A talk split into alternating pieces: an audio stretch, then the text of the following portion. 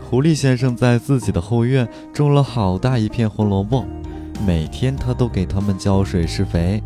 这些红萝卜都长得又大又甜，而且呀，狐狸先生还是一个特别热心肠的人，他总是把自己的红萝卜送给邻居，像河里的小鱼、树上的喜鹊、山里的大熊，当然还有那只可爱的小兔子。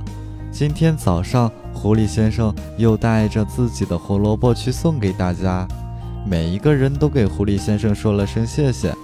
直到他来到小兔子家的门口，他轻轻地敲了敲门。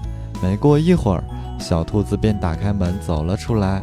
小兔子接过胡萝卜，两只大耳朵半耷拉着，羞羞地说道：“那个，我觉得你这样经常送给他们，可能不合适吧。”你要是喜欢我的话，就直说好了。狐狸先生红了脸，挠了挠后脑勺，不好意思地说道：“啊，有这么明显吗？”小兔子的大耳朵忽扇了两下：“你傻呀？